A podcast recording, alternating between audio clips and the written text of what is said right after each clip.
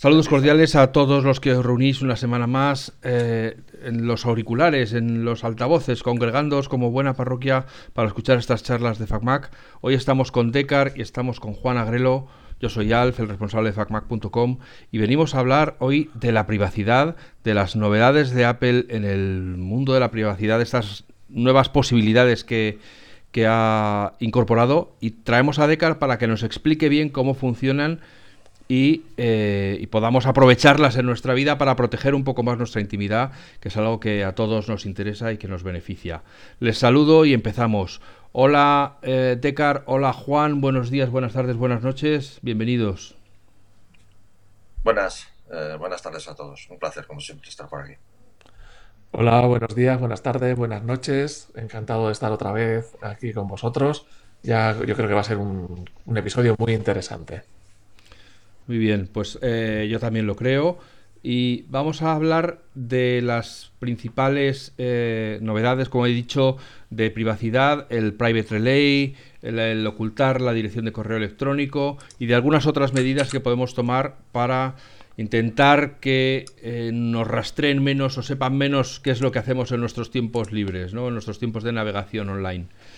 Eh, Decar, cuéntanos tus impresiones así generales sobre estas novedades de, que han llegado con la última versión del sistema operativo eh, Monterrey. Sí, eh, con la última versión de iOS y, de Monterrey. Sí. son unas características que, desde luego, para muchos usuarios, todos los que sean usuarios de Club Plus, o sea que tenéis un plan de, pago desde 0,99, pues tenéis una serie de servicios como este del relay privado que has, durante estas semanas pasadas ha sido muy en las redes y se ha escuchado mucho sobre este tema a cuenta de una, eh, no sé cómo decirlo, ¿no? una eh, digamos una queja de los eh, operadores de comunicaciones en cuanto a su uso, que lo que ha servido es que para, muchos, para que muchos usuarios de Apple que desconocían que podían activar este relay privado lo hayan activado. Yo, yo reconozco, Decar, que he sido uno, ¿eh? O sea, ah, yo sabía de lo del relay privado hace tiempo, ¿sabes? Bueno, pero no me había parado a meterme, a mirarlo y tal. Y a raíz de estas quejas de los operadores, a ver si lo tengo y lo activé. O sea que a mí soy uno de los animados, pese a que estoy informado. De, los rebotados. De los rebotados. Exacto, sí, Y luego también eh, en el correo electrónico, eh, lo mismo. Eh, tiene una serie de servicios que podemos utilizar un correo impersonal y administrado por Apple. Es decir, que es un correo de números que para registrarnos en servicios y aplicaciones. y eh, luego la descarga de contenidos de dentro, todo esto dentro de la aplicación nativa de, eh, de iOS y macOS. Lo mismo que la navegación se refiere a la navegación con Safari. Safari. O sea, no estás navegando con otro otro navegador de internet, el relay privado no funciona. O sea, el relay privado solo funciona con el navegador, el navegador por defecto, el navegador nativo de macOS y de iOS. Y con el, el cliente de correo nativo, pues también tienes estas funciones de, de impersonalización de correo electrónico y descarga eh, anónima de contenido. A ver, vamos a profundizar un momento en lo del relay privado. Mm. ¿En qué se trata esto? Bien, el relay privado eh, eh, lo que hace, bueno, lo explicó bien, lo explicó en su momento Apple, eh, es una especie de VPN, pero mejor. Lo que hace es un, doble salto de lo que, lo que hace el sistema este de relay privado. Hace un doble salto para que ninguno de, digamos, ninguna de las empresas intermediarias, ya sea Apple o eh, otra de salida a Internet. Nuestra eh, propia empresa que le contratamos Internet. A Vodafone, a Movistar. No, no, no. Sin, salir, sin llegar ahí. Es decir, eh, tú cuando contratas un VPN, digamos de cierta manera, mm. estás en manos de esa empresa de VPN a nivel de información, de saber mm. pues, eh, dónde estás navegando, etcétera. Aunque el contenido vaya encriptado, puede llegar a saber dónde te mueves, ¿no? la empresa está en cuestión. La empresa de VPN X que sea, Con este relay privado, ni, ni, siquiera eso. Es decir, ni Apple, ni la empresa que use Apple, que usa dos o tres para hacer la salida a Internet, saben eh, de toda la información necesaria para saber a dónde, a dónde vas, ¿no? Es, eh, decir, es, una navegación en dos saltos. Entonces, lo que eh, sabe el primer salto no lo sabe el segundo y, de vuelta al revés. De tal forma que si uno puede saber, puede saber, por ejemplo, Apple en la salida puede saber a dónde te diriges, ¿no? Pero en, en la, el, segundo, la segunda salida, no sabe de dónde viene. Claro. es claro, es que todo lo que, digamos que es una VPN, pero más anónima, digamos, de, a nivel de información de estadística. Eh, claro, por ejemplo, para que lo entienda cualquier usuario, mm. se trata, por ejemplo, de que tú estás en tu casa conectado a Internet, tú estás navegando, eh, eh, o sea, la información de qué páginas web visitas, qué artículos visitas, qué, todo lo que haces. La propia empresa a la que tienes conectada eh, tu, ISP, el proveedor de Internet, Movistar, Vodafone, Orange, el que sea, ve, puede ver todo lo que estás haciendo. Vale, calma, calma. Ve las direcciones. Ve las direcciones. tenemos que tener en mente que lo que vemos en Internet nos llega siempre encriptado. Lo que tiene el famoso candadito en, el navegador. todo. sé que quedan cosas todavía como los DNS, que mucha gente todavía no los tiene encriptados y todo esto, pero yo creo que en general ya lo que tenemos que tener como norma es que todo lo que vemos en Internet nos llega encriptado. ¿Qué ve el ICP? Lo que ve el ICP es dónde estás navegando. O sea, si tú eh, entras en Google, en el buscador, sabe que estás entrando en el buscador, ¿no? Pero no sabe el contenido de lo que buscas, no lo sabe. Claro. No, sé si me entiendes, ¿no? Sí, sí, pero, dentro de lo que cabe, aún sabe, puede saber muchas cosas. Sí, sí, claro, porque de ahí se elabora, claro, de ahí se puede elaborar muchísima estadística. Por ejemplo, si usas este banco o este otro, si estás dado de alta en, en Netflix o en no sé qué, porque resulta que lo ves mucho tiempo. Eso Sí, incluso a qué horas te conectas a qué cosas, tus costumbres a lo largo del día. Y eso si lo multiplicas pues, por miles, miles y miles de usuarios, al final da una estadística de mucho valor. Y por supuesto, Google comercializa los datos que ella sí almacena de ti. O sea que Movistar, Orange, Vodafone saben a través de Google qué es lo que has hecho y a dónde vas y a dónde vienes, ¿no? Bueno, hay el asunto es que, claro, empresas que viven de tus datos, como puede ser Google, eh, y empresas como los ICPs que eh, quieren vivir de tus datos, ¿no? Que es un poco la diferencia, ¿no? Que quieren vivir de... Pero claro, es más difícil. Claro, con la información que tiene un proveedor de Internet, que es qué páginas estás visitando, hmm. es más difícil. En Google tú le estás poniendo exactamente qué buscas, qué información buscas, qué página haces clic. Eh, si, eres usuario de Google, claro, te lo veas como usuario de Google, evidentemente ahí estás retratado eh, vamos, muy, muy, bien retratado. Si usas los servicios de Google de forma anónima, pues se lo pones más difícil. Eres un número, eh, un, identificador, que bueno, que pues eso, que si no te mueves mucho, ese identificador tampoco se te mueve. Y bueno, es, es más anónimo, ¿no? Pero quiero recomendar... Google tiene más información, sí. Yo quiero recomendar a los oyentes que lean un artículo que hay en, Shataka que se llama He mirado todos los datos que ah, Google tiene sobre mí y confirmo que es el gran hermano definitivo. Pues se te ponen un poco los pelos de punta sí, porque no por nada, no porque sea nada especial, me he leído el artículo, no porque ponga nada en especial, porque claro, ves de repente la acumulación de esa información y te asusta. No porque no, no se la hayas dado conscientemente, no, sino claro, a ti se te olvida realmente, ¿no? Joder, resulta que estuve aquí y ya ni tú te acuerdas, ¿no? claro, pues estamos hablando ya no solamente de las páginas por las que navegas, eh, si es o que buscas en Google. Estamos hablando de que si tienes un Android, todo, como manejado por el sistema operativo Google, todos los sitios a los que te desplazas, como tiene un GPS, van quedando grabados. He estado en tal sitio, he parado en aquí, he parado en esta pastelería, he estado no sé dónde, en tal hora, y todo lo que te todos los movimientos que haces cada día, queda todo registrado. Sí, hay que tener en cuenta que todo esto es bajo consentimiento del usuario. Sí, pero el usuario, como decían, eh, no, sabe, no ha ido, o sea, no se ha dado cuenta de eso. Ha empezado a usar el móvil. Es verdad que hay una opción escondida que vas y lo desactivas. Sí, pero exactamente. O sea, al final, bueno, lo que te preocupes o te, despreocupes, ¿no? Pero la mayoría de la gente no es como nosotros y está preocupado por la tecnología. Claro, pero al final todo el mundo, pues al final mucha gente, pues al final le da el botón y sí, que no sé, porque para hacer el viaje igual te pide, claro, porque si te registras como usuario, pues acuerda y claro, también Google a cambio donde has ido, te que vayas por aquí o que entres por otro lado o por este sitio que realmente te gusta, que está el restaurante que vas te gusta porque se da cuenta que es por donde vas.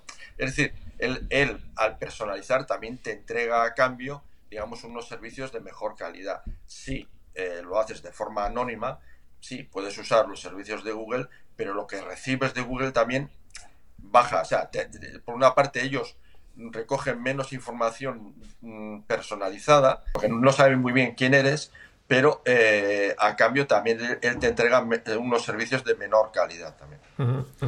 Entonces, digamos que eh, tú ah, vas, activas el, primer relay, eh, pero tú entras en Google y haces allí tu búsqueda, por mucho que tengas el primer relay, lo que has buscado lo sabe Google y lo almacena y lo procesa. Sí, pero una pega.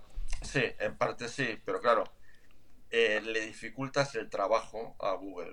Eh, eh, desde cuando el Private Relay, relay lo que sabe Google, si, si, que ya habrá modificado ahí, porque claro, le entra por una, tú le entras por una dirección, por ejemplo, de Estados Unidos. No, no le entras por la dirección de tu casa. No, no, claro, le entras por una dirección de Estados Unidos. Entonces, eh, depende de cómo hayas configurado tú el Private Relay, eh, al final saben desde, eh, puedes saber desde qué país y desde qué zona horaria. Pero ya se da cuenta enseguida que ya la edición IP no le sirve y que probablemente otra serie de, estadísticas que saca a raíz de la IP no le vale. Tendrá que modificar sus sistemas para intentar, intentar que no se le escape nada eh, eh, cuando, por ejemplo, sobre todo en Estados Unidos, que hay muchísima gente que usa sistemas de Apple. Pero le dificultas, le dificultas el, el recoger información. Claro, dicen, no, entras con tu cuenta de Google. Pues en cierta manera sigue perdiendo algo de información, pero si ya te identificas con tu cuenta de Google, pues ya sabe que eres Pepito o Juan. Entonces ya pues, tampoco tiene mucho sentido. Y no hablamos, y no solamente Google, aquí hablamos de cualquier página Aquí el, gran, el otro gran monstruo sería eh, Facebook, pero hasta cualquier página en la que entres tiene eh, saca una serie de información de, ti, que desde dónde te estás conectando, con, según la IP, desde dónde... Eh, o sea, un montón de datos hasta, el, equipo que tienes. lo que hace es claro. Ya la dirección IP no vale. La dirección IP puede ser eh, China, bueno, China no, puede ser de Europa, puede ser de, Estados Unidos, pero ya no le vale porque no es tu IP, es otra IP de un proveedor, vete a saber de dónde, ¿no? Si eh, modifica los, sus servicios, ahí no sé cómo va ahí porque lo, dice, lo dice Apple, que te dice eh, más o menos, tiene dos formas de... al final, claro, si entras, por ejemplo, en algún servicio de estos, si dices, no, estás en Estados Unidos, claro, pues te va a ofrecer servicios de Estados Unidos. Y en cierta forma, tampoco eso es lo que se quiere, ¿no? En cierta forma es, sí, que te dé ciertos servicios, pero ofreciendo, exponiendo la menor información posible, ¿no?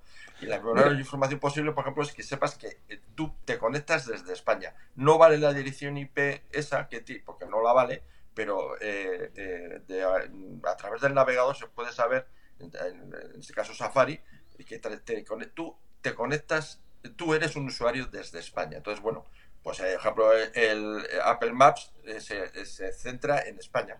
Te sale el mapa y sales España, no sale Estados Unidos. Para que los oyentes que estén ahora mismo escuchándonos quieran, eh, quieran activar esta opción en, iOS y en iPadOS, te vas a ajustes, das sobre tu cuenta, que es la primera opción que sale, tu cuenta, y luego entras en iCloud. Y en iCloud hay relay privado, que te pone que está en beta, o sea, que no está... Bueno, yo lo estoy usando y no me ha dado ningún problema. Cuando entras dentro, pues tienes la opción de activar o desactivar el relay privado y además la ubicación de la dirección IP, que es lo que estabas hablando. Sí, es lo que estoy diciendo. Y entonces tienes mantener ubicación general o usar país y zona horaria. si le das usar país y zona horaria, te respeta pues que estás en España, si estás en España o lo que sea, y la zona horaria en la que estás. Eh, o sea, la dirección IP siempre está oculta. Lo que te da es una localización más, eh, más precisa o más imprecisa para que los servicios, pues hombre, pues eso lo que te estoy diciendo, no salgas en, eh, no salgas en Nueva York, sino que te salgas pues más centrado en Madrid o lo que sea. claro. Si tú quieres más privacidad, en este caso tienes que elegir usar país y zona horaria. porque así no sabes si estás en Cádiz, si estás en Barcelona, si estás... Entonces, esto de Private Relay nos da esa, protección para que las páginas web que visitamos no tengan tanta información sobre nosotros. Porque al tener la, si tienes la IP pública, eh, te, geolocaliza con una cierta mayor precisión. Y no solamente la eh, localización geográfica, desde qué proveedor de internet estás conectando, pues estás conectando desde este proveedor, desde el otro. Exacto, y sirve para, hacer, para hacerte un seguimiento mayor. Pero date cuenta que, por ejemplo, tú haces una segunda petición de búsqueda, por ejemplo, ¿eh? y ya no sales por la misma IP. No o sea, el hecho de que haga, eh, o sea, no garantiza que la, la, la, segunda búsqueda sea con la misma IP que la, aunque sea de Estados Unidos, me refiero. No sé si me entiendes. Sí, sí, sí, correcto. O sea, el tema es para los usuarios que, no quieran complicarse mucho, esta opción hace que cuando navegues por Internet las empresas que están al otro lado, las páginas web que quieren saber información de nosotros sin preguntarnos, eh, les cueste mucho más o que no tengan información clara, que la tengan. pues sí, este señor se ha conectado pues desde España, pero no sabes de dónde. De la otra manera tienen mucho Que tienen que modificar, por cierto, porque eh, ya os digo que esto, eh, yo no soy especialista en, programación de páginas web, pero Apple, le lo dice en su página, eh, requiere por parte de los servicios modificación en las formas de... Porque si no, no saben. O sea, para ellos tú estás conectándote, conectándote desde Estados Unidos. ¿Entiendes? Y, luego, eso, o sea, esta tenemos esta opción de la privacidad y luego otra era la del correo electrónico. Sí, la del correo electrónico. Que, yo creo que aquí hay dos partes, ¿no? Una parte es que te deja hacer direcciones eh, falsas, digamos, o direcciones. Eh, o sea, en lugar de utilizar tu dirección, que podría ser, por ejemplo, pepito.icloud.com, te puedes inventar una dirección solo para una página web, por ejemplo. Exacto. Sí, sí, sí. Eso, que eso, que eso yo, si, si, mal no recuerdo, porque lo estaba comprobando ahora, es una característica que lleva ya muchos años instalada en MacOS, que es crear un alias de una dirección de correo electrónico. Sí, pero aquí lo, entiendo mal. Lo que pasa es que antes tú tenías hasta cinco alias de tu dirección de correo electrónico. Y ahora digamos que te facilita, cuando te vas a dar de alta, por ejemplo, en unos foros, él mismo ya te facilita el inventarte una dirección que solamente sirve, pues eso, para que tú des la dirección, para que no des tu dirección personal, por ejemplo, si tiene tu nombre o lo que sea. Eh, y entonces, por ejemplo, esa, te das de alta en esos foros y esos foros te mandan un mensaje para verificar tu correo electrónico que es verdadero. Bueno, pues esos foros te envían un correo a esa dirección falsa y esa dirección falsa al final aparece en tu bandeja de cloud, en tu correo electrónico. Tú puedes interactuar tranquilamente, darle a confirmar que sí soy yo. O sea, digamos que puedes hacer que este foro tenga una dirección de correo. Dirección de correo. Este, cuando me registro aquí en este supermercado, tenga otra dirección de correo. Eh, todo. Pero tú solo tienes una. Lo que dificulta es el seguimiento entre sitios. Claro. bueno, y que no tenga, y que no tenga cualquiera tu dirección. Sí, sí, claro. correcto. Claro, Porque en cualquier momento eh, suspendes eh, o eliminas la cuenta o lo que sea, y tu correo personal sí es algo. Claro, por ejemplo, te has hartado de esa dirección porque te están eh, llenando de publicidad o no sé qué, o te has hartado de ese sitio web que ya no quieres más. Lo, das, lo, das, eh, o sea, lo eliminas y fuera. Y ya ni te llega spam, ni te llega publicidad, ni te llega nada. Eh, eso es una protección de la dirección que ven los demás. Eso es. Lo que pasa que eso no era la única ventaja. Creo que la, otra ventaja. Sí, la otra es la que te he dicho yo, pero esa no la pone aquí, ¿eh? pero te la pone en el cliente de correo electrónico. La descarga de contenido remoto se hace con una IP del Private Relay, vamos. o, sea, de tal manera que no se, puede hacer un tracking de tu IP. Claro, a ver, hay una cosa que se utiliza mucho en, muchas empresas eh, mm, que te envían pues por ejemplo el banco, o por poner un ejemplo, ¿eh? pero muchas empresas que te envían correos, que sacan mucha información de, de tu correo que tú no ves. Por ejemplo, cuando te envían un correo, esos correos suelen tener imágenes que están enlazadas. Sí, si no, has, si no has desactivado la autodescarga, que yo en mis podcasts siempre he dicho que si no quieres que te traqueen, lo que tienes que hacer es desactivar la autodescarga de contenido remoto. Que yo creo eh, que muy poca gente lo habrá hecho, pero... Sí, sí, bueno, pues eh, lo que pasa ahora, que esa autodescarga viene para esa empresa que te hace tracking, tú te estás descargando ese contenido desde Estados Unidos. No, y no, y no solo eso. Uno de los, uno de los temas es, tú te bajas, eh, tú abres ahora el correo del banco y el banco sabe, ¿has abierto el correo o no lo has abierto? Lo has, eh, o sea, si lo has leído o no lo has leído. ¿A qué hora lo has leído? Claro. Puedes saber un montón de información. en cambio, si no me equivoco, esto lo que hace es, la propia Apple se descarga el correo inmediatamente en su servidor y cuando tú lo vas a consultar, no acude a las fuentes originales. Acude a la copia. la autodescarga, eh, sí, la anonimiza, exacto. Claro, entonces, el que te ha enviado ya no sabe si has abierto o no has abierto, porque para él todos te han abierto al instante. No sabe a qué hora lo abres, no sabe si lo has abierto varias veces, no saben si lo has reenviado. No, o sea, bueno, sí, realmente. ¿Desde qué dispositivo? ¿Desde qué dispositivo lo estás mirando? Pues desde el ordenador, desde el iPhone, desde no sé qué. O sea, es que sacan un montón de información porque tú estás acudiendo a un servidor a descargarte la imagen. Hay que tener en cuenta que todo el correo que recibimos, todo, menos que no sea, menos que sea de un amigo, y cuidado, depende de lo que te mande el amigo, eh, todo lo que, lo que recibimos es traqueado. Claro, todo. es que al final hacen un seguimiento de lo que estás haciendo tú. A no ser que tome la medida, como dices tú, que no la hace nadie, de la autodescarga, y, ahora el añadido este de Apple, pero si no tomas esas medidas, todos los correos que te llegan vienen eh, eh, traqueados, todos. Claro, yo, yo lo tenía puesto, ¿eh? lo de quitarla. Es verdad que quitar la autodescarga. Hace los correos más, más, más, más feos. Más feos, más difíciles, porque incluso hay correos que, ya si no ves las imágenes no los puedes, no los puedes leer. Ya están hechos con esa idea, sí. Claro, o sea, todo el contenido, el mensaje está dentro de una imagen. Entonces, si tapas, si no ves la imagen, no ves el. Claro, si tú le das a descargar. Y ya estás. Ya la, ya la has cagado. Porque ya les has conectado con el servidor, ya le has dicho desde dónde estás descargando, a qué hora, con qué dispositivo. Es que la cuenta de correo es válida. Ah, eso sí, eso, eso sé.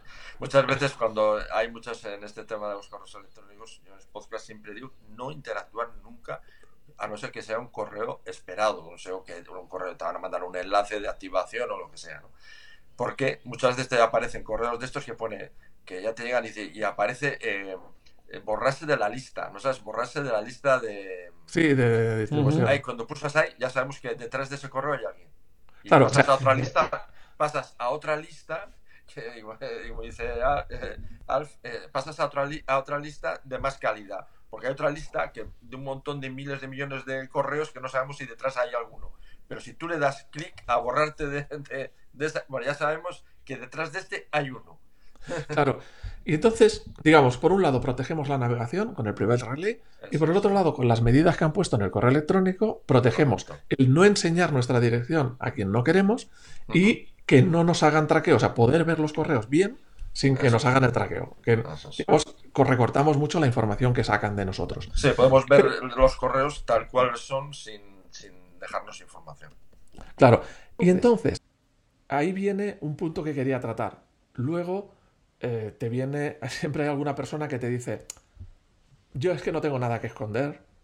El tip, sobre todo, si es muy usuario de Google, de, todas las aplicaciones de Google.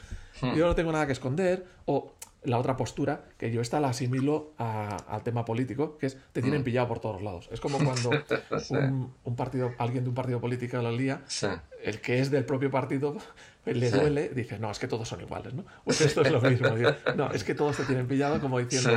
es una postura o el fatalismo de como intentar no pillar Omicron, ¿no? Pues sí. lo vas a pillar de todas maneras. Es que da igual lo que hagas, ya te tienen fichado, hagas lo que hagas. claro, pero eso es una postura para evitar o sea, para decir, me da igual que mi sistema no sea tan seguro como el tuyo, o mm, no voy a eh, no voy a hacer el esfuerzo por proteger la privacidad, o, o, pagar algo por una cosa que sería de pago, pero no me estarían quitando los datos, o algo así, ¿no? luego esa misma persona va a hacer un artículo como ese que has enlazado, ¿no? de que Google eh, es el gran hermano. es el gran hermano, ¿no? Claro, es que es el mismo, es el mismo que el mismo que Juan está diciendo de las posturas estas, luego es un periodista que te hace, te hace ese artículo, ¿no? yo creo que al final la postura que tenemos que tener, claro, es muy difícil, porque además esto es generacional. Esto es generacional. ¿eh? Nosotros pertenecemos, bueno, yo a una, vosotros a otras, eh, a otras generaciones. No voy a decir cuáles son más jóvenes, jóvenes no voy a decirlo. Eh, pero claro, es generacional. Y, yo, por ejemplo, claro, yo he conocido el nacimiento de Internet y, su desarrollo. Entonces, para mí, Internet es algo ajeno a mí. Aunque, aunque yo haya trabajado con ello. O sea, para mí es algo ajeno. O sea, y por lo tanto siempre me he protegido. O sea, no por ya por el hecho de mm, profesionalmente, ¿no? Cuando trabajaba, ¿no? Claro, para mí era algo extraño a mí y siempre la idea era protegerte de algo extraño, mientras que ahora las generaciones que tenemos, claro, ya nacen con ella, ya nacen con el teléfono, prácticamente con el teléfono móvil en la mano. En cuanto tiene la mano suficiente para sujetar el teléfono móvil, ya se le, se, le, se le, encasqueta un teléfono móvil. ¿no? Entonces, es difícil hacerles entender que hay y, esto nos lleva, este, esta pregunta de tuya, Juan, nos lleva a unos caminos, unos derroteros muy interesantes de la sociedad que estamos construyendo. Es muy interesante esto de la sociedad que estamos construyendo. Cada vez nos cuesta más leer, cada vez nos cuesta más sumar y restar. Eh, o sea, operaciones matemáticas, vamos, no, no, te digo, no te digo una raíz cuadrada, eso es de, ordenador de hoy en día, ¿no? Cuando nosotros aprendíamos todas esas, eh, las aprendíamos de, eh, de forma natural, ¿no? O un número de teléfono, decir el número de teléfono. exactamente, sí, sí, no tenemos, correcto. Que antes teníamos en la cabeza un montón de teléfonos, eh, porque, claro, porque era la única forma de tenerlos. ¿no? Entonces, el, dar información, el mantener nuestra privacidad es muy generacional porque eh, hay generaciones que, como digo, pues ya le, ponen el teléfono móvil en cuanto tiene fuerza para sujetarlo. Y claro, ya para, para esas personas, ya Internet no es algo ajeno, no, es algo que va, va conmigo. ¿Lo conozco? No, no sé lo que es, no tengo ni idea, pero lo, tengo en la mano y es una chulada de la leche. Y encima le doy aquí al botón y, y, veo al niño de, la otra habitación que está aquí al lado, ¿no? Y le mando un mensajito y le al final eh, cómo, ni, cómo funciona ni, ni, lo, que, lo que supone el que eso funcione en cuanto a tus datos, tu privacidad, tu forma de, de vivir. En lo que hemos conocido, suicidios y cosas que hemos conocido de, de gente joven eh, de, a través de las redes sociales, incluso violaciones y asesinatos, y todo este tipo de cosas que, que hemos conocido, casos y todo esto, es porque no hay un control, o sea, hay, no hay un eh, control realmente de lo que se está haciendo realmente no. Le pongo una cámara y resulta que, pero no, no se sabe muy bien cuando se hace eso, no se tiene una, una idea realmente de lo que se está haciendo, porque esa persona ha crecido con ello, lo ve natural poner su cámara, o sea, mientras que yo, vamos, me cuesta eh, dar eh, mi nombre, eh, soy un hombre porque mi voz me delata, pero es que, es que tengo otra, eh, otra mentalidad. Por, También sabemos que andaluz no eres, ¿eh?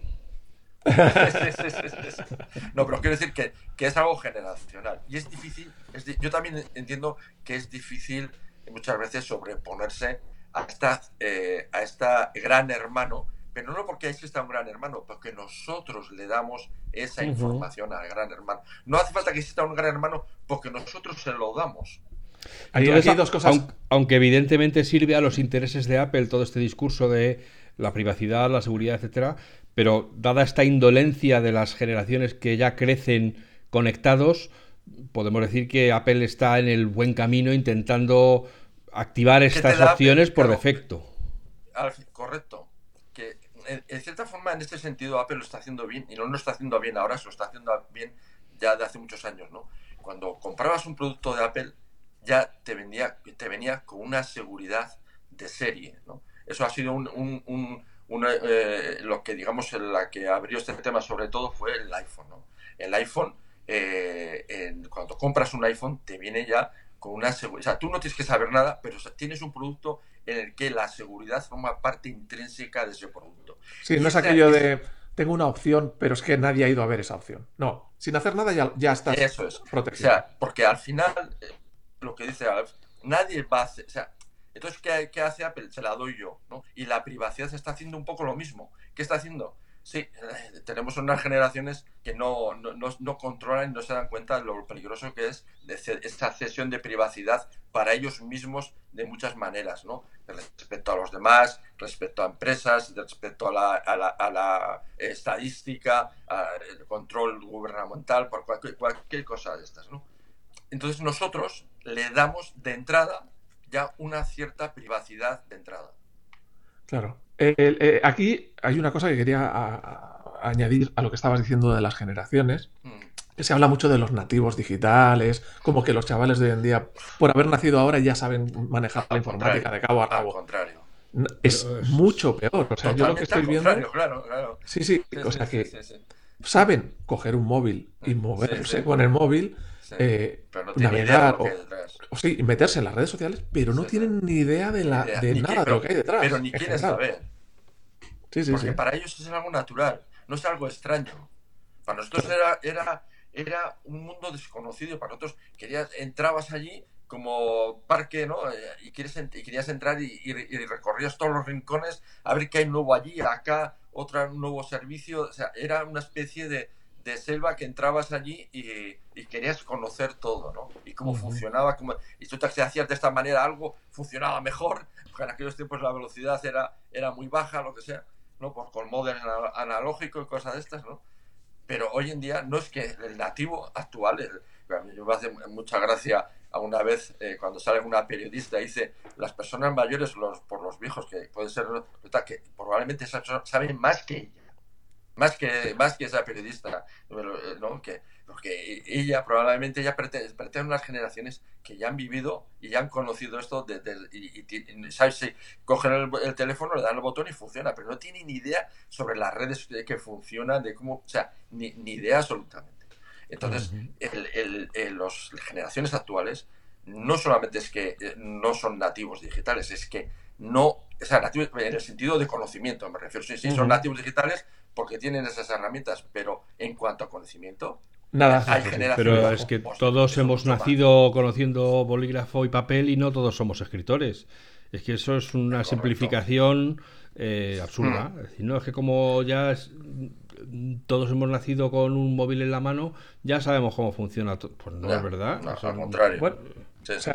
claro, yo, yo ahí echo de menos que a lo mejor, eh, o sea, tantas asignaturas y tantas chorradas que se dan en el hmm. colegio que no sirven para nada, hay ciertas cosas que se deberían formar y una es este tema, saber manejarse con seguridad en el mundo digital. Entre una, eh, una de las cosas que, tendrían sentido, ¿no? Sí, eh, yo creo, hay eh, eso, Juan, es que se, nos escapa de la parte tecnológica, ¿no? Pero yo creo que el tema educativo, el tema educativo no estaría tanto, yo creo que el tema educativo no está tanto en enseñar, digo, en hasta llegar a ciertos niveles de, educación, por lo menos, no, no, sería en enseñar eh, cómo funciona Internet. Yo prefiero que mis hijos sepan sumar dos y dos de cabeza. O sea, quiero decir, quizás para unas, mm, eh, niveles más altos, sí, que a, un tipo de asignatura que eh, pues cuente un poco la historia de la tecnología, historia de las redes, como, y, una, y una, una, una idea básica de, de las estructuras que hay y que nos dan todos esos servicios que llegan a, nuestro, a nuestro teléfono, a nuestro coche, a nuestra nevera. O sea, sí, pero no los niveles básicos, sino los niveles altos de educación y que eh, la, informática es, ya algo que todo el mundo, digamos, es como el saber escribir. Mm, tienes que saber eh, ya de forma natural eh, una, cierta, unos ciertos conocimientos, pero no de forma, eso es mi opinión, yo no, no, lo haría de forma, digamos, desde, desde parvulario, no. Yo lo que haría es precisamente lo contrario, es como está, se está haciendo en Estados Unidos en las escuelas privadas, ¿no? que hasta que van a, ciertas escuelas privadas, ¿sabes? Que hasta que no van a la universidad les tienen limitado dentro de los recintos absolutamente todo lo dispositivo electrónico. No pueden mm. meter nada electrónico. Para que aprendan a hacerlo. Claro, se les limita. O sea, sí, luego eh, cuando salgan de allí ya van a tener, claro, van a tener, pero ya el desarrollo mental que necesitan ya, para tener esa soltura a la hora de hablar, a la hora, porque todo eso tiene una importancia grande a la hora de formar el pensamiento. Porque si tú no ejercitas la cabeza a la hora de escribir, a la hora de leer, el pensamiento que, generas luego también está mucho más limitado. Claro, ahí relacionado con eso del pensamiento, en, el tema de la educación yo también pensaba en, el pensamiento crítico. nos han hecho creer, eh, los interesados, es que hay cosas gratis y no hay nada gratis. Entonces, eh, las empresas como Google principalmente, Facebook principalmente, porque son las más grandes, lo hacen muchas, pero esas dos, viven de darnos un cebo, que es, mm, te doy esto, no pagas nada, es gratis, pero en realidad tú solamente eres materia prima con la que estás alimentando eh, el negocio de la empresa. Eres, eres la carne, digamos. Es como lo de, lo de Matrix, que el cuerpo está ahí dando la energía, ¿no? Pues esto es lo mismo. Tú aquí estás. Entonces, nos hacen creer que Google nos da servicios gratis, o que Facebook nos da servicios gratis, o que mm, el ayuntamiento nos da la wifi gratis. Y eh, en realidad todo lo pagamos. En un caso lo pagamos dando nuestros datos y nuestra información para que hagan negocio. En otro lado lo pagamos con impuestos. O sea, digamos, todo se paga porque las infraestructuras cuestan, los programadores cuestan, todo el mundo quiere ganar su dinero, todo el mundo quiere su sueldo. Entonces, la gente tiene que pensar, y eso forma parte de la educación, que cuando te ofrecen algo gratis, es por algo. Sí, eso por eso formaría parte de la educación general. Sí, más, allá de la tecnología. Pasa que la tecnología se ha vuelto, se ha vuelto muy se ha vuelto, se ha extendido tanto como que parece, mucha gente tiene el concepto de que en Internet todo tiene que ser gratis. sin embargo, todo tiene un precio. Al contrario, además estamos viendo que cada vez es menos gratis también. ¿eh? Porque, por ejemplo, yo, estaba leyendo hoy, estaba leyendo que eh, el G Suite, que es de Google, ¿no? es una, pasa a ser de pago. Claro. O sea, o sea que, eh, quiero decir, sí, si no pagas, luego esta empresa se está haciendo de alguna manera con tus datos y está traficando con ellos y está generando un negocio con ellos. Y si este negocio no es suficiente, tienes que pagar.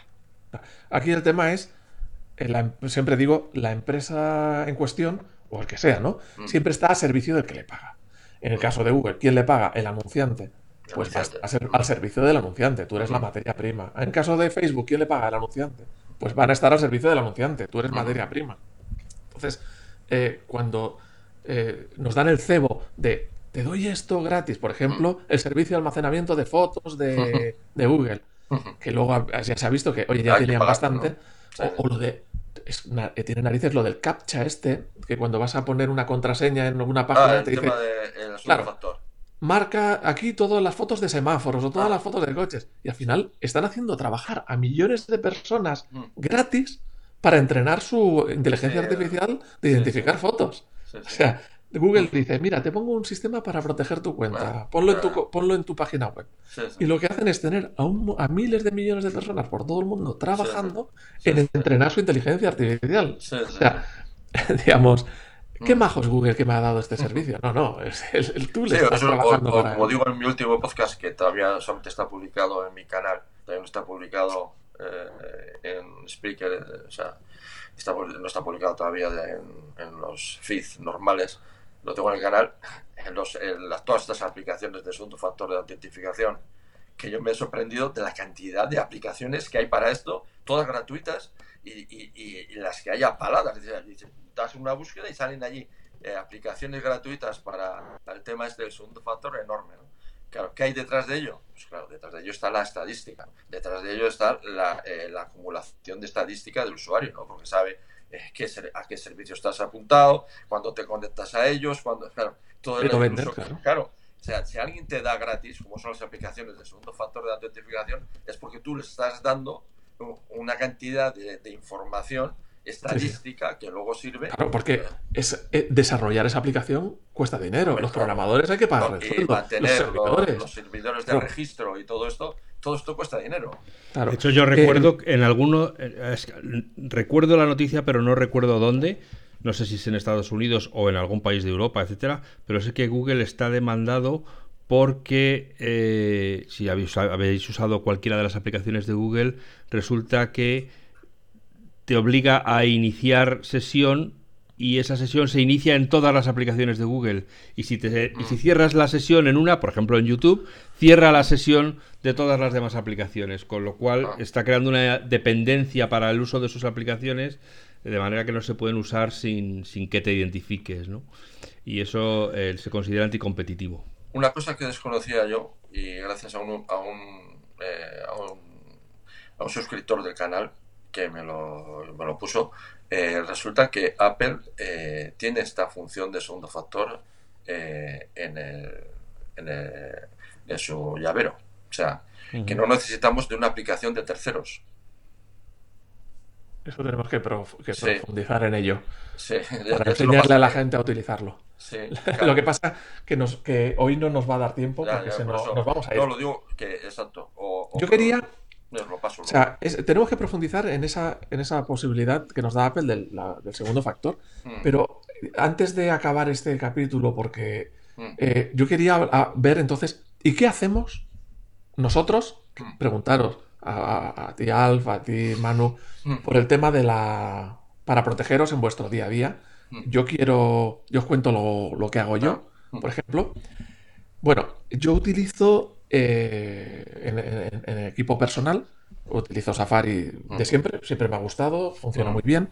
Y tengo como alternativa, eh, pero alternativa que prácticamente no uso nunca, porque cada vez que lo abro me dice que actualiza, que es Firefox. Eh, no utilizo Google. Y esto sale, de- bueno, esto es muy gracioso porque fue a, a raíz de un podcast de hace varios años donde alguien decía como que sin los servicios de Google no podías hacer nada. Y dije, "Ah, no, pues venga, no voy, a, no voy a usar ninguno. Y no uso ninguno desde entonces. Entonces, en buscador utilizo DuckDuckGo, DuckDuckGo, Sí, es el, el el pato porque este. yo, yo alguna vez lo he intentado usar y para los resultados en español a mí no me, no, no me igual que intenté usar Bing de Microsoft y bueno, Ay, me, me eché una risa. No, no, yo estoy, pero- yo estoy encantado. Tienes que configurarle arriba que te dé de España, porque si tienes un check que si no lo haces te lo da global, y si no te centra más en España. Pero muy bien, ¿eh? Yo encantado. Para el tema, por Eh, ejemplo. sí, espera, perdona un momento. Nota Sí. asterisco y nota a pie de página. De toda la vida se ha rumoreado que Apple acabaría comprando DuckDuckGo porque sería la manera de implementar un buscador y está muy en consonancia con sus políticas de privacidad. Cierro paréntesis. Bueno, oye, pues. a- a Hasta ver ahí- si- hasta ahí a ver puedo qué leer. pasa. Por ejemplo, DuckDuckGo, cuando buscas algo que te lo tiene que poner en el mapa, usa los mapas de Apple mm. Ujú. para sacarlo en la web. O sea, el mapa formato web, pero usa los mapas de Apple. Por ejemplo, para desplazarme, para ir al trabajo, para... bueno, ahora ya eh, no con el tema de la pandemia, pero sí para ir a cualquier sitio, uso los mapas de Apple, el Apple Maps. Y eh, para uso también una aplicación muy interesante. eh, bueno, la- si- siguiendo con el navegador, que es Super Agent. Super Agent es un plugin de Safari que debe estar también en otros Una navegadores. extensión, sí, lo llama extensión. Una extensión, claro, que lo que hace es que, ¿sabéis cuando abrís una página web y os sale un anuncio de a las cookies que tienes Mm. que aceptar, aceptar y luego escondido puedes entrar y, y rechazar, pero te lo ponen súper escondido, ¿no? Mm. Pues Super Agent lo, eh, lo activas y automáticamente te dice que no a todas las cookies sin que tú tengas que hacer nada. Es decir, no solamente te quita el cartel, sino te, que- te quita el cartel diciendo que no a todo. No es infalible, hay alguna página que no y le puedes decir tú que esta no te la ha reconocido para que el desarrollador la, la- lo mejore. Y, y hay- Claro. yo, yo que utilizo eh, esa extensión porque Juan me la recomendó, hay algunas páginas que no funcionan si, si la tienes activada. Por ejemplo, WeTransfer, yo he notado que si la tienes activada, como no tiene las cookies, pues no te funciona para poder enviar archivos. ¿no? Entonces, bueno, que, es, que no es tampoco eh, infalible y hay veces que tienes que ir a extensiones, desactivarla, hacer lo que quieres hacer y luego volver a activarla. Activar. O- O puedes ponerla en una lista de aquí no me lo aquí no actúes nunca, una lista blanca que se llama. Sí. Bueno, el, el- al final lo que hace es quitar las cookies, que las cookies es un sistema donde el- con el que las páginas web que vas visitando guardan información en tu propio ordenador y luego, pues de ahí otros van sacando información, ¿no? Y luego el tema de bloqueo de anuncios. El tema de bloqueo de anuncios, eh, que también está muy bien porque te evita que Bueno, o sea, el tema de bloquear anuncios está muy bien porque navegas más feliz sin ver toda la pantalla llena de porquería. Eh, pero no solo eso, te descarga un montón de tráfico de internet porque no tiene que venir todas esas imágenes hasta tu dispositivo y todas esas imágenes normalmente también hacían su traqueo de eh, conectados de servidores, o sea, todo eso también sacaba información de ti. Al, librarte de la publicidad también te libras de eso. Yo en, el iPhone y en el iPad uso una aplicación que fue creo que la primera o de las primeras que salieron cuando Apple habilitó esta posibilidad, que se llama Crystal, con Y. Y en el, en el Mac yo usaba, eh, ¿cómo se llama? AdBlock. No AdBlock Plus, AdBlock normal. Y funcionaba muy bien. Ahora mismo no, tengo, no la tengo puesta cuando desde que me cambié al M1. Eh, porque digo, voy a buscar, todavía no estaba eh, compilada para M1, nativa de M1. Y digo, voy a buscar otra que sea nativa ya de M1. Y al final no, entre pisos y flautas no lo he hecho. Pero tengo ahí eso, esa parte pendiente. Eh, y no sé, ¿qué, hacéis vosotros para proteger vuestra privacidad? Te cuento yo. Sí, cuenta tú, que seguro que haces más que yo. bueno, yo uso el navegador eh, como Juan, el Safari. Eh, bueno, y ahora con más motivo, evidentemente, con el Private este de, Apple, pero vamos, siempre lo he usado. en parte, históricamente hablando, precisamente porque era un navegador que era incompatible con, eh, con el navegador de Microsoft, con el Internet Explorer en su, momento, y, ahora es incompatible con Chromium, ¿no? Y esa forma, digamos, en cierta manera, aunque parezca un cierto contrasentido, pues te da también una cierta protección. claro, porque todas las triquiñuelas que hacen para esos navegadores no sirven en Safari. exactamente. ¿no? Entonces, eh, siempre he usado Safari y ahora con el, con el relay privado, pues más todavía. ¿no? Eh, luego tengo otro segundo navegador que es eh, Opera, que tiene una VPN incorporada y ese es el que tenía un poco hasta ahora, que ahora con el relay privado puedes entrar en todos los sitios de páginas bloqueadas que hay, por ejemplo, hay en España, se puede entrar con el relay privado, puedes entrar tranquilamente. Eh, luego en cuanto a bloqueadores de publicidad, pues un poco lo que ha dicho también Juan, pues yo tengo el AdBlock es que el tema de extensiones en Safari hay mucho menos porque eh, usa un sistema de, extensiones propio que además tienes que pasar por la Apple, por la Mac, por, las stores, tienes que pasar bueno, por oye, eso, es una medida de seguridad. Sí, sí, sí, me parece correcto, pero también eso, hay menos, digamos, hay menos eh, extensiones.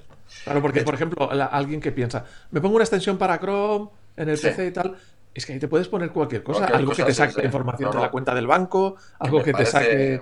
Sí, sí, sí, tiene un riesgo. Y me, parece muy bien que, que pase por las tiendas. ¿no? Y, me tienes que pasar la aplicación esa de las cookies, porque alguna he tenido, pero ahora mismo no tengo. Aparte, tengo AdBlock, tengo eh, uno blocker, que son dos, dos, dos bloqueadores de, de, publicidad. ¿no? Luego lo que tengo, y eso sí que eh, aconsejo a todo el mundo, es de vez en cuando, generalmente una vez al mes, o cuando visito páginas muy determinadas, un limpiador de, eh, de navegadores. Es decir, que te limpia, eh, Safari tiene eh, borrar todo el historial, pero hay unos, unas aplicaciones para Mac, por ejemplo, que te limpia, si tienes instalado dos navegadores o tres, reconoce la mayoría de ellos y te limpia, te deja los navegadores navegadores, el historial, a estrenar. o sea, te los deja, vamos, liquidados. ¿no? Precintados, te los deja otra vez precintados. Te los deja niquelados. Y claro, tiene cierta incomodidad porque, claro, muchos servicios, por ejemplo, los, eh, yo sé, Spreaker, por ejemplo, yo que suelo subir los podcasts, ¿no? Pues te eh, abres la cuenta, si pasas los limpiadores, tienes que volver, claro, tienes que volver a, eh, colocar todo. Eso es correcto, exactamente. Pero te garantiza que el seguimiento es muy, o sea, el seguimiento que te hacen, solo con este hecho, el borrar las cachés, borrar las cookies, borrar el historial de los navegadores, le estás haciendo una faena de mucho cuidado a la gente que vive de esa información. Porque realmente para ellos, por ejemplo, yo si uso, si usara, uso Star, Star Page para, para buscador, Star Page, eh, uso eh, para buscar, uso el buscador este que se basa en, en Google pero es una interface que realmente ellos te meten arriba tres anuncios y debajo los datos de búsqueda y no cogen ningún dato de ti. O sea, esta página te mete unos anuncios arriba, pero no, no recoge de ti ninguna... Vamos, que el anuncio sería igual para ti que para cualquiera. Sí, pero no, no te hace ningún seguimiento ni ningún tipo de traqueo personal. Bueno, la, la cosa es que eh, haciendo esta limpieza, yo aconsejo pues una vez al mes, eh, o cuando se os, se os, cruce el cable, pues eh, limpiáis y con eso, con esa función de limpieza que hay aplicaciones, la podéis hacer manualmente uno a uno en los navegadores, pero quizás más interesante. yo creo que Onyx, que, que, es gratuita también, es, también te limpia todas las cachés. De Eso es. Sí, sí, que hay muchas utilidades. sí, pero que al final eh, son utilidades muy simples que, que tú lo podrías hacer sin esa utilidad a mano y lo único que hacen es ponerle un botoncito para que sea más fácil. Sí, bueno, y teóricamente puede haber alguna cosa, una caché, por ejemplo, Ellos te lo dejan, vamos, estas aplicaciones normalmente no tienes problema, te lo dejan niquelado lo haces una vez al mes y desde luego para mí es la mejor medida de privacidad que se puede hacer ahora mismo. Limpieza de navegadores. No me importa cuál sea el navegador, pero limpieza de navegadores Luego usar las funciones estas, en este caso de Safari de relay privado, pues está muy bien. Y luego, por supuesto, y eso también lo contaba en mis podcasts, pues eh, de vez en cuando hay que apagar el router y cambiar la dirección pública de tu router. Eso se puede hacer de varias maneras. Una, si el router tiene una capacidad de autorreinicio, pues estupendo. Lo programas y te olvidas. Y hay mucha gente también que me decía, no, pues yo cuando me voy de casa, me voy a trabajar, lo apago, pues ya está. Pues, pues realmente si cuando vuelve lo vuelves a encender, te cambia la dirección IP pública. Entonces, es una buena medida de, seguridad y de privacidad, las dos cosas, de seguridad y privacidad, el eh, cambiar tu dirección IP diariamente. Si es posible de forma automática, mejor que mejor. Yo, por ejemplo, eh, este Synology RT 2600AC eh, tiene capacidad de reinicio y puedes programar ese reinicio. Entonces, yo que sé, a las 5 o a las 6 de la mañana, se reinicia el solo. No hay una garantía, no hay garantía de, como es un reinicio que dura 2, pues, 3 minutos, 4 minutos, eh, no hay una garantía que, de que se cambie la dirección IP, pero normalmente a lo largo de la semana seguro que en una de esas se cambia. Entonces, lo reinicias todos los días. Entonces. Se reinicia el solo todos los días y yo no tengo que hacer nada. Y si por, eh, si por ejemplo os marcháis de casa y no, no dejáis nada pendiente en casa de ese router, pues es muy buena eh, medida dejarlo apagado. No si, si, hay algo que depende, pues una cámara de seguridad o lo que sea, no lo puedes apagar, eso es, evidente. Entonces, sí es una buena medida el cambiar vuestra dirección de IP pública. Es una buena medida. Daros cuenta que ahora hemos estado hablando de todo esto, el relay privado, todo esto, pero la dirección IP pública, si no estás detrás de un CGNAT, eh, por ejemplo, hay operadoras que tienen CGNAT, pero otras muchas no lo tienen, eh, la IP pública se utiliza para traquear. O sea, eh, eh, eh, si por ejemplo tú borras una cookie, no has cambiado la dirección IP pública, por ejemplo Google sabe, o sea, te va a asignar inmediatamente muchos datos que ya tenía guardados de esa dirección en cuanto detecte que hay, por ejemplo, el, fingerprint del, navegador es el mismo o una cosa de estas, este es el mismo. Me ha intentado engañar, pero es el mismo, ¿lo sabes? Porque lo, que, lo que quieren, claro, siempre es que la estadística sea eh, claro, eh, lo más eh, lo más certera posible para que luego la venta de esa, de esa estadística y esa publicidad a las empresas para meter sus anuncios sea lo más acertada posible. Claro. ¿Y tú, Alf? ¿Alguna medida yo, aparte de tener esta, una extensión, me, lo he mirado y en el Safari, en el Mac, en el, en el iPhone sí tengo el, Super Agent este, en el Mac tengo otra que se llama Hush, Hush, ¿Y va mejor? ¿Va mejor que el Super pues, No lo sé, porque no. este hash, por ejemplo, es el que me ha hecho esto de WeTransfer. A lo mejor si usara el Super Agent no me pasaría. Pero el hash. Bueno. y yo lo que. Eh, o sea, hago las mismas cosas que vosotros. Lo que le quiero recordar a los oyentes, que a lo mejor es una cosa que tienen olvidada, es que eh, los eh, Mac, Mac OS tiene los eh, detectores inteligentes y eso te permite que cuando te envían un enlace a una web, un enlace a una, una URL en un correo electrónico, etcétera, si pones el ratón al final, te sale una flechita y te permite hacer clic y ver a dónde te está mandando ese, esa dirección URL sin tener que abrirlo en el navegador. No sé si eso de todas formas cuenta como que la has visitado, pero eh, bueno, pues muchas veces no visito páginas web que me mandan en correos o en mensajes porque cuando hago clic ahí en el conector inteligente veo que es una cosa que no me interesa lo más mínimo y por lo tanto pues, pues paso de, ir para allá. es que, pero de todos modos, por ejemplo, hay, hay eh, el, ir a mirar si una dirección de, correo electrónico donde te envían un mail que puede ser falso o una dirección de un enlace de estos, si pertenece al dominio que corresponde. Por ejemplo, esto es del banco, ¿corresponde o no?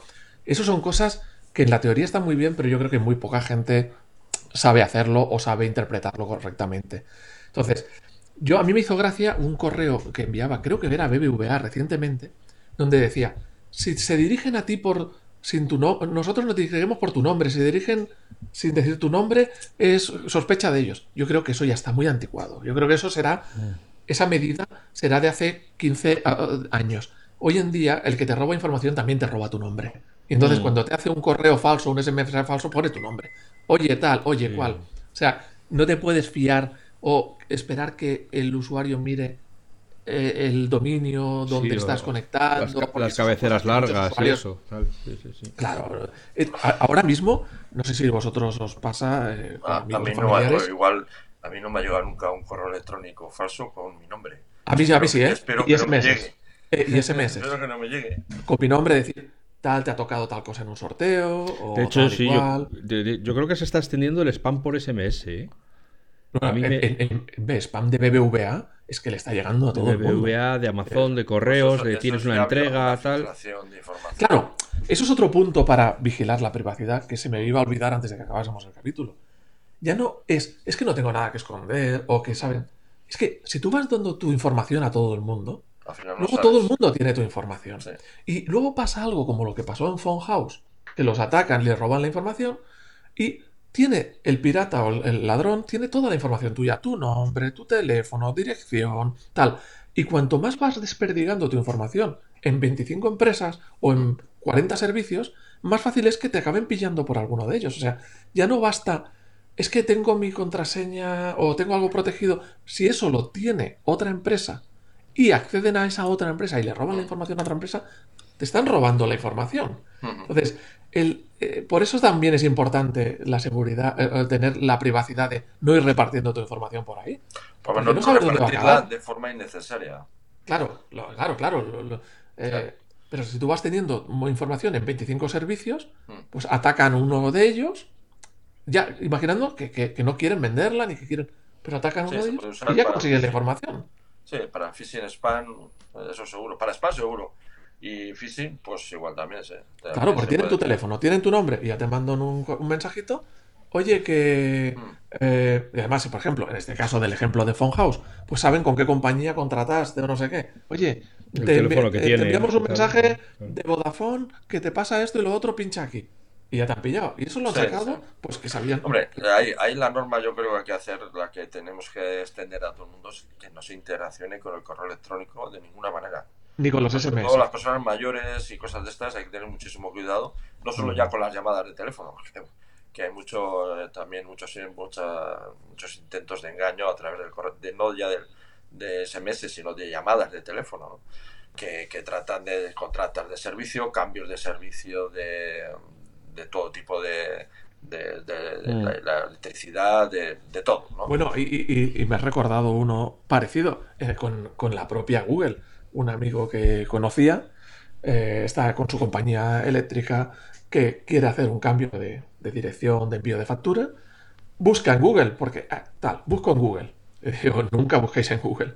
Busca en Google y ¿qué te aparece en Google? Pues las primeras posiciones que aparecen en Google es la, el que más ha pagado. Entonces, él puso el nombre de su empresa, pero el que más había pagado no era su empresa, era estos, estas empresas que se dedican a vender de varias como los comparadores de seguros. claro, de estos, los comparadores de, empresas, ¿no? Pues claro, el, chico este llama a esa empresa, oye, ¿qué tal? Que quiero cambiar el número, eh, la dirección de la factura y tal. Y el otro, sí, sí, dame este dato, dame el otro. Y le cambiaron de empresa. Entonces, le digo, No, no busquéis el teléfono tampoco en Google, porque Google lo que va a poner es el que más le pague, no el teléfono que a ti te interesa. Eh, cuando contratéis con el banco, vosotros apuntáis el teléfono del banco o de la compañía eléctrica o del, o del teléfono en vuestra agenda o en vuestros tales. Y es la mejor forma de, hay una cosa, hay una duda, llamo directamente o acudo directamente a quien tengo que acudir, sin intermediarios. Sí, por ejemplo, muchas veces eh, te llega un, correo electrónico, oiga, su cuenta, no sé qué, ha sido bloqueada, no internacional con, el correo y te diriges a tu banco o, llamas a tu banco y pasa esto y ya está. No, no, nunca interacciones con el correo electrónico. Y bueno, yo creo que ya nos estamos pasando de la media la media hora. Oficial. el, mito de la media hora, sí. bueno, pues amigos y amigas que estáis ahí escuchando, esperamos que os haya resultado interesante esta charla. Agradecerle, como siempre, a Decar y a Juan su disponibilidad y su tiempo y sus conocimientos. Y nos escuchamos de nuevo pronto eh, con nuevas historias. Sed felices y sed buenas personas. Hasta ahora.